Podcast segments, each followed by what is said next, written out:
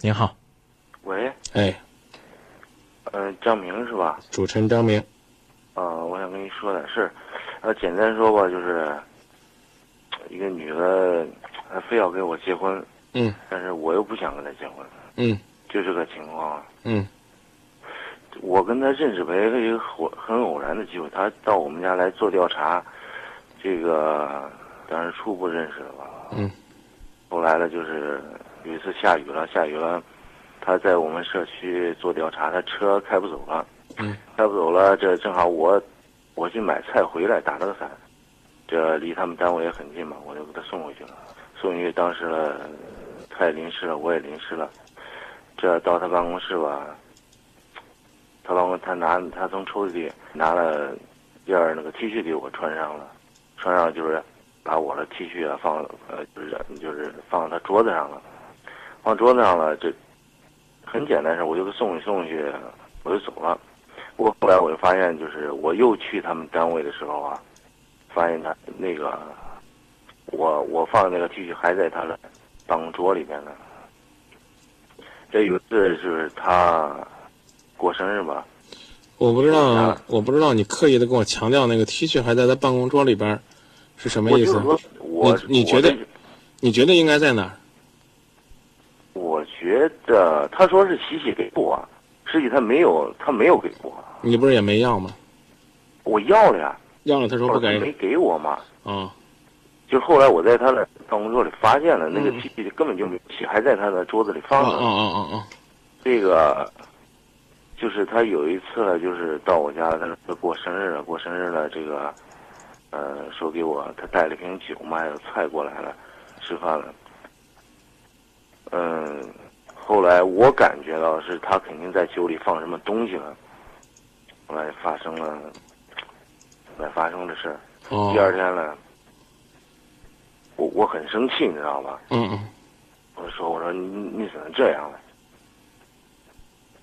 他还说是，呃什么什么什么什么什么一家亲啊，怎么什么那那那我这个我没法跟你说他哪个单位你知道吧？嗯我说我不可能跟你怎么样。嗯他说，你你不可能怎么样，我告你。嗯。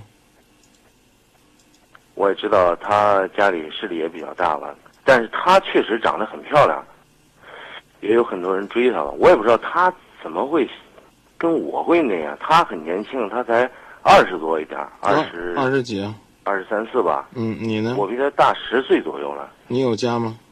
没有啊没结婚？啊！但是我我不喜欢她那样，而且我也很很烦这种她这种职业的人。嗯嗯回头导播会告诉你啊的。现在我就没法办，你知道吧？他他说你要不跟我结婚，因为我只是想就说多认识一个朋友吧，就那种关系，不想跟他发展成女朋友或者说是恋人那种关系，你知道吧？嗯，这事儿多长时间了？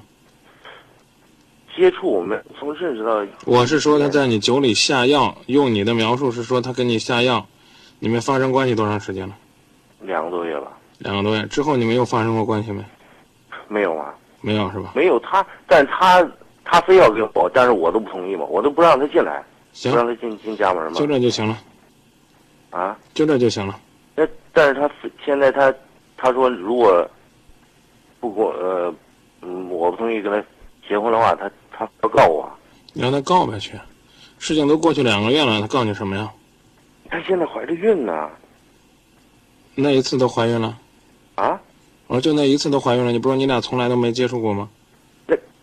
咋没接触？不是就那次，这我感觉是酒酒里下东西了吗？嗯，就那一次，他说他怀孕了，那我也我也不能说她就是怀孕了，我也不知道。怀孕了你依然也可以表示反对啊，你不愿意结婚这事儿你当然可以表达。那他他现在他他说他他说你要是不娶我的话，你我告你强奸。已经过去两个月了，两个月了，这这可以做些。本身他，就是他那部门肯定能。 哎呀，这你你别在那儿这个危言耸听的去把这个事情描绘的有那么复杂，明白吧？你这想，关键那那我不来来来来来来来，让让我去问几个你听了不舒服的问题。嗯，你说，一个挺漂亮的，又是一个这个从事相关，你认为啊，这个结交他都会这个很有面子，给自己很大帮助职业的人，他有必要这个认识你几天就在你酒里边下药吗？呃不，我说没的有认识我几天我说们认识，嗯我们认识了有我们认识了有一年，嗯，知道吧？好，甭管认识几天，你自己说你们的交往根本就不是很多，你们的交往没有超出任何的这种界限，你跟他没有任何亲昵的举动，你说这话能负责任吗？我可以直说，我估计负不了责任。